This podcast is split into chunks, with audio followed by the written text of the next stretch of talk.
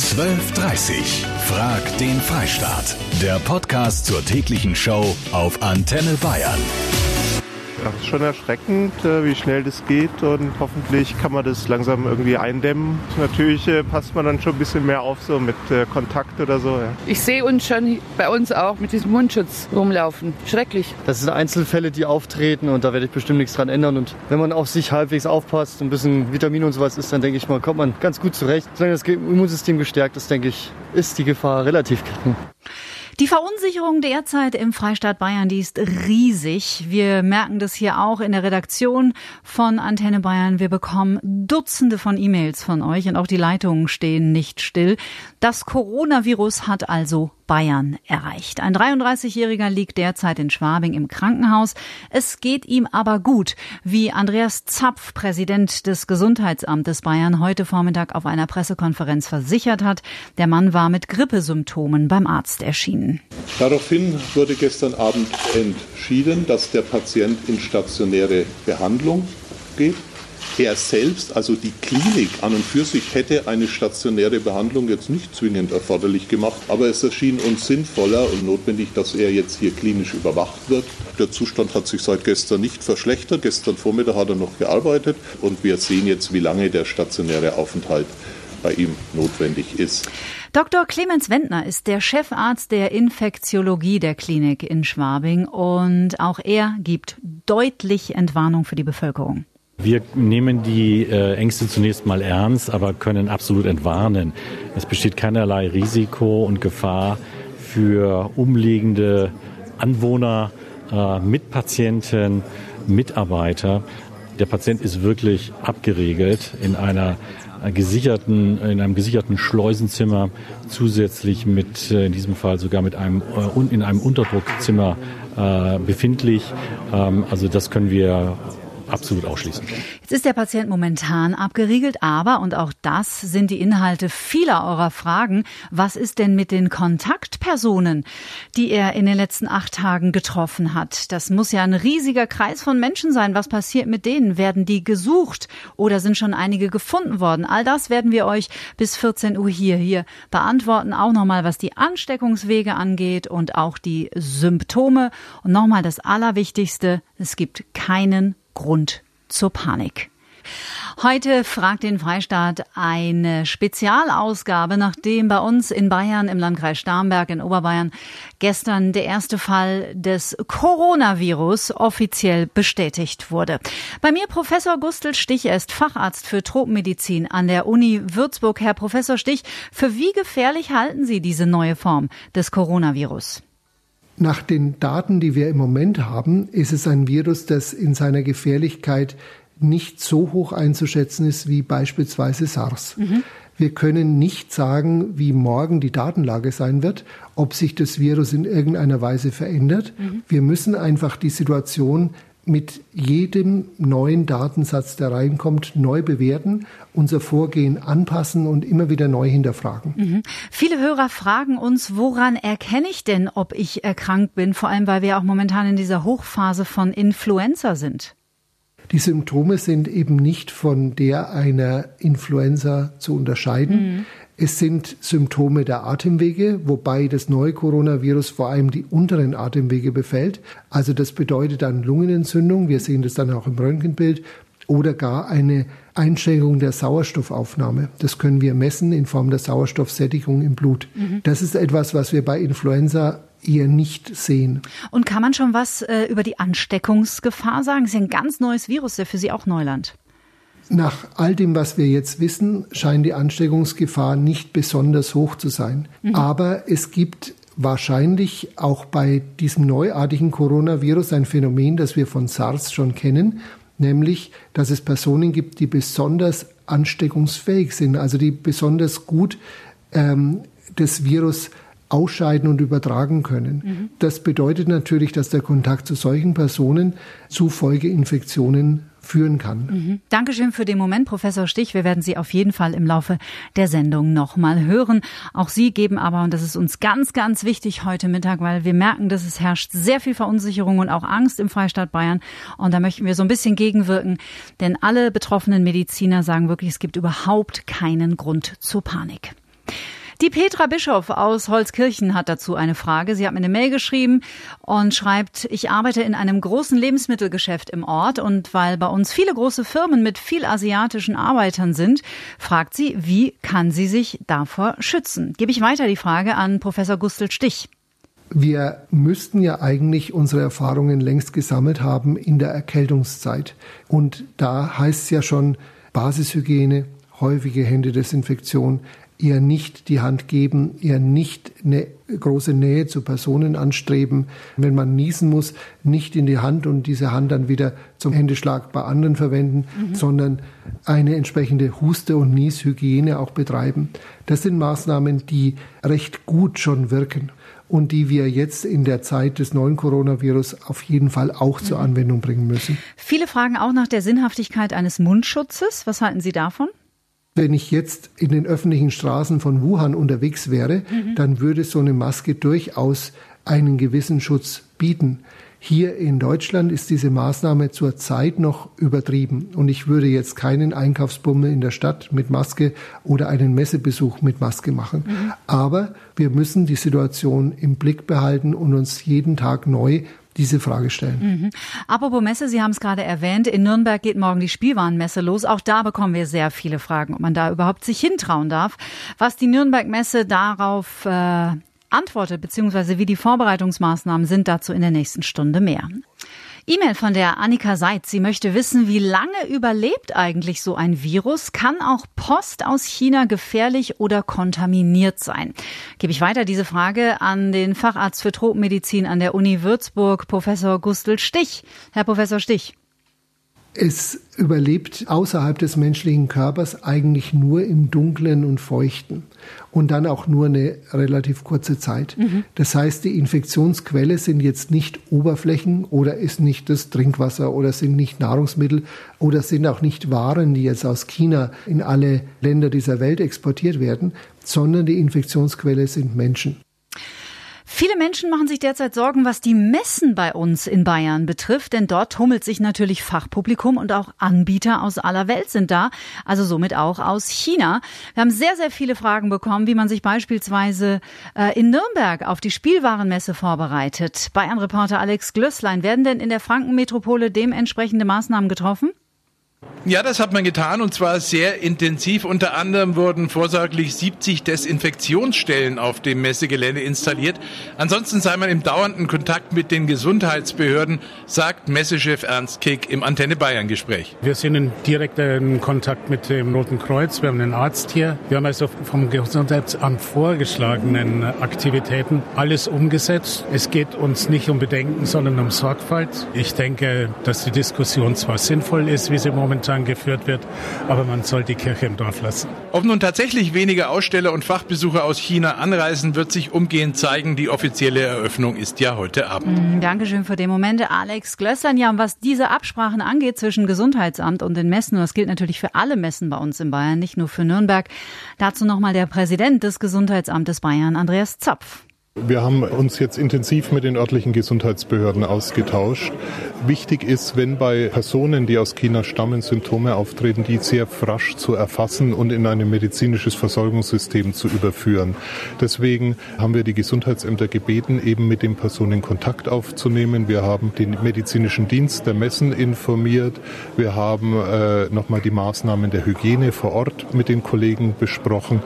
Das erscheint uns zurzeit als die adäquate Maßnahme. Ja, und wie immer Hände waschen, Hände waschen, Hände waschen, Hände waschen. Und wenn ihr über einen Mundschutz nachdenkt, also Schaden tut es nicht, die Experten sagen, nötig ist es aber auch nicht. Ich verstehe die Sorglosigkeit der Deutschen in Bezug auf das Coronavirus nicht, schreibt mir der Ronny Walter aus Moosburg. In China werden Millionen Städte abgeriegelt. Professor Dr. Timo Balz ist an der Universität in Wuhan in China, wo ja das Virus ausgebrochen ist. Herr Professor Balz, wie ist denn die Lage aktuell bei Ihnen? Ja, so genau weiß ich das nicht, weil wir sitzen ja zu Hause fest. Ja, ich kann eigentlich wenig zur aktuellen Lage sagen. Bei uns ist die Situation sehr, sehr ruhig, da ja auch kein Verkehr ist. Es fahren keine Busse, keine U-Bahn, äh, keine Taxis, mit dem mhm. eigenen Auto darf man auch nicht mehr fahren, so dass man eigentlich zu Hause ist oder in der näheren Umgebung. Die Leute sind ruhig, es hat sich auch beruhigt. Also ich würde sagen, die Leute sind entspannt. Heute, als wir ein bisschen spazieren gerade waren, haben wir auch gesehen, dass jetzt schon viel, viel mehr Leute als gestern oder vorgestern rausgehen, mhm. auch spazieren. Mhm. Das heißt, auch bei Ihnen ist jetzt von einer Panik auf den Straßen nichts zu merken. Es gibt absolut keine Panik und es gab auch noch nie eine Panik. Also das muss man ganz klar sagen. Es gab natürlich, als die Stadt abgesperrt wurde, sagen wir mal Unruhe. Ne? Die Leute wollten natürlich schnell einkaufen. Es gab Hamsterkäufe, aber keine Panik keine Gewalt, äh, keine Szenen wie im Film. Mhm.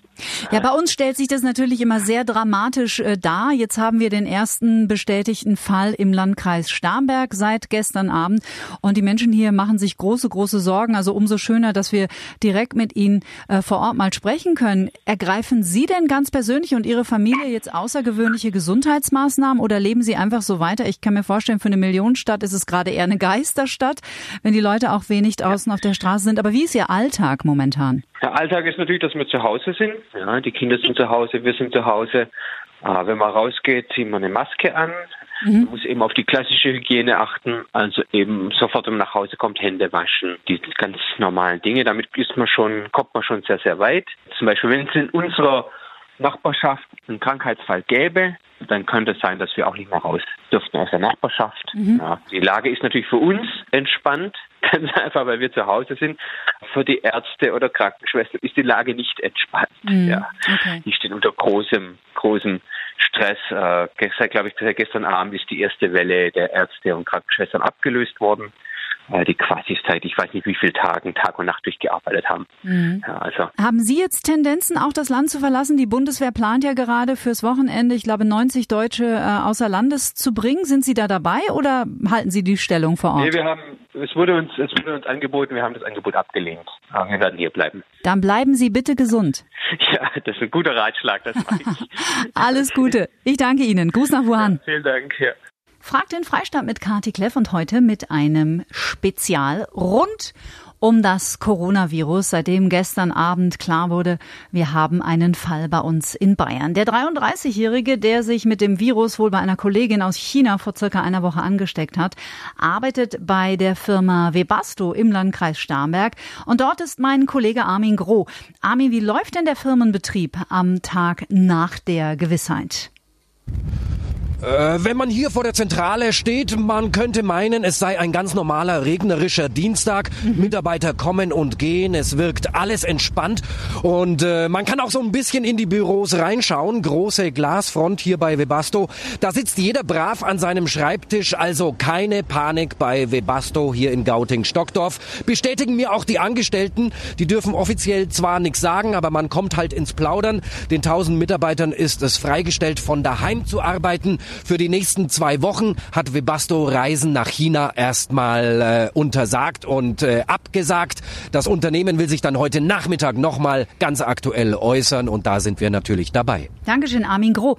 Bayern-Reporter Hans Oberberger, wie gehen denn andere bayerischen Firmen mit Geschäftsverbindungen nach China jetzt mit dem Thema Coronavirus um?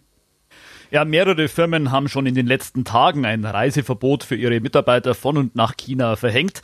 Der Autozulieferer Scheffler zum Beispiel und eben auch Webasto. Das Unternehmen mit Stammsitz in Gauting bei München produziert in einem Werk in der am heftigsten betroffenen Stadt Wuhan Batterie- und Ladesysteme für E-Autos. Der Reiseverkehr sei für mindestens zwei Wochen eingestellt, heißt es. Bei Webasto wie auch bei Scheffler wurde vor Ort auch die Produktion erstmal eingestellt. Mhm.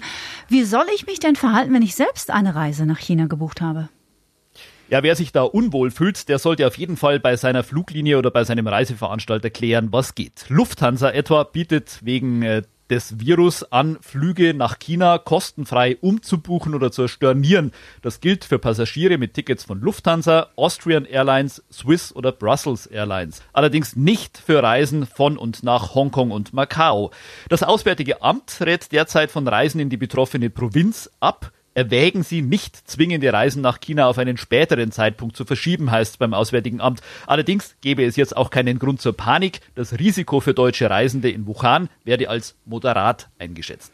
Dankeschön, Bahnreporter Hans Oberberger. Und es gibt auch vom Auswärtigen Amt zur Stunde auch noch keine Warnungen, weil wir viele Fragen bekommen haben, was mit anderen asiatischen Ländern ist. Also momentan noch keine Panikmache, auch nicht beim Auswärtigen Amt. Ihr müsst jetzt eure Thailandreise im April zur Stunde auf keinen Fall deswegen stornieren.